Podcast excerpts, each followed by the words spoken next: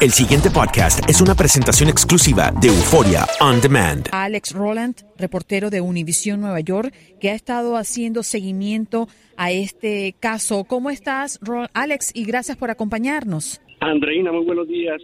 Eh, bueno, hoy comienza el tercer día de deliberaciones de los 12 miembros del jurado. Ha sido un poco eh, complicado tal vez para ellos y un poco dispendioso. Eh, la última eh, que han solicitado ha sido el, la testificación eh, que ha hecho uno de los uh, personas que estuvieron acusadas y que colaboró con la justicia y que estuvo testificando en este juicio.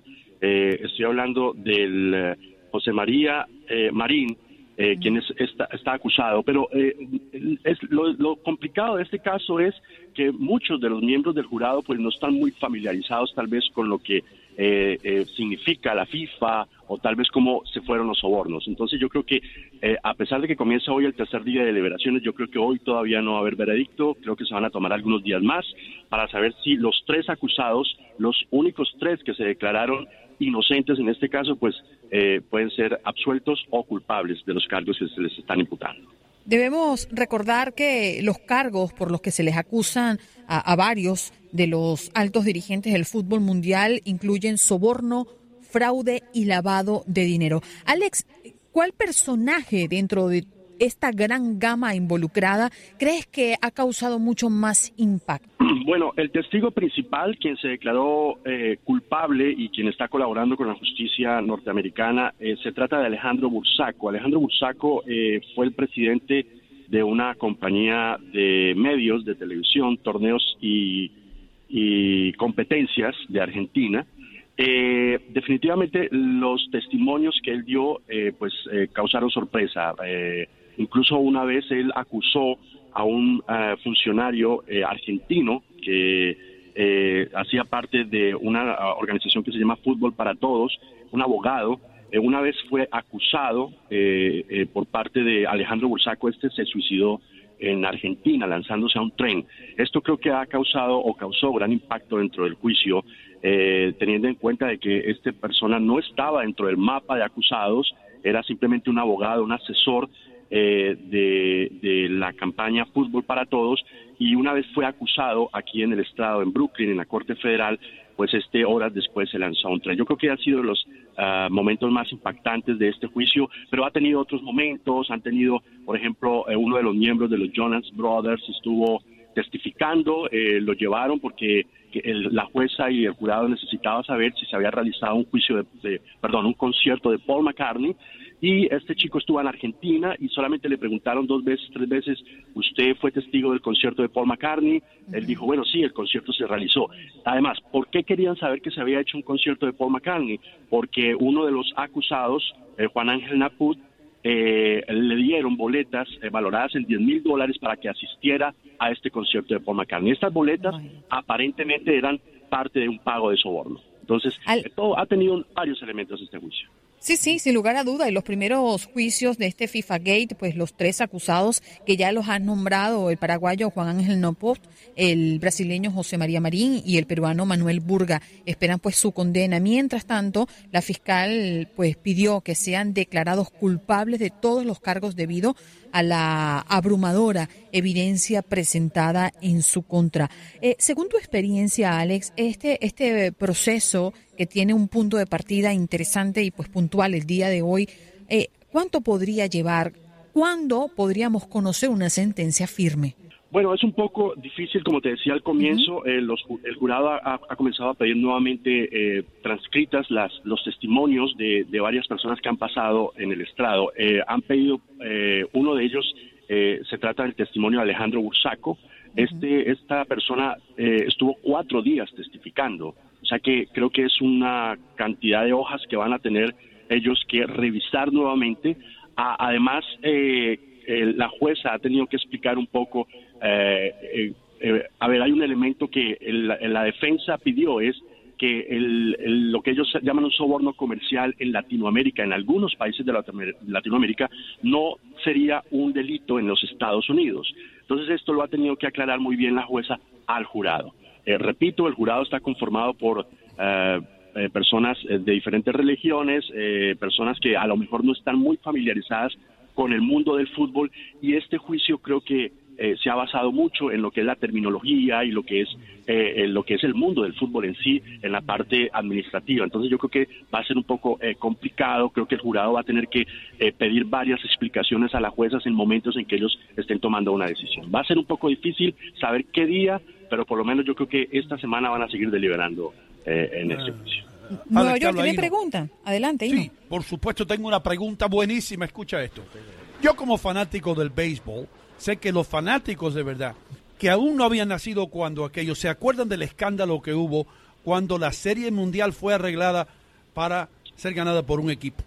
De hecho, todavía hoy en día los fanáticos del béisbol están como un poco disconformes todavía. Ahora, en esto del FIFA Gate, a mí me parece que los fanáticos del fútbol no les importa mucho que haya habido todo este escándalo. Eh, ¿Estoy yo loco o es cierto que al fanático del fútbol solamente le importa el fútbol, no le importa lo que pasa detrás del telón? Eh, bueno, sí, muy buena pregunta. Eh, creo que eh, directamente en el aspecto deportivo quizás no vamos a ver un efecto. eso, eso solamente ha sido en la parte como administrativa y en los derechos de televisión que de algunos torneos. entonces yo creo que en esa parte, en la parte deportiva, pues no, no, no va a ser tocado. pero quien es realmente fanático del fútbol conoce estos personajes, sabe que estos personajes manejaron, eh, por ejemplo, la Confederación, la Conmebol, que es eh, eh, una de las más importantes del mundo del fútbol, que es la que acoge selecciones como Brasil, Perú, Argentina y, bueno, las de Sudamérica. Entonces creo que el que es fanático sabe quiénes son estas personas. Y está muy interesado, está, está siguiendo realmente qué es lo que va a pasar y qué eh, bueno, eh, qué hicieron con todo este dinero que, recibieron.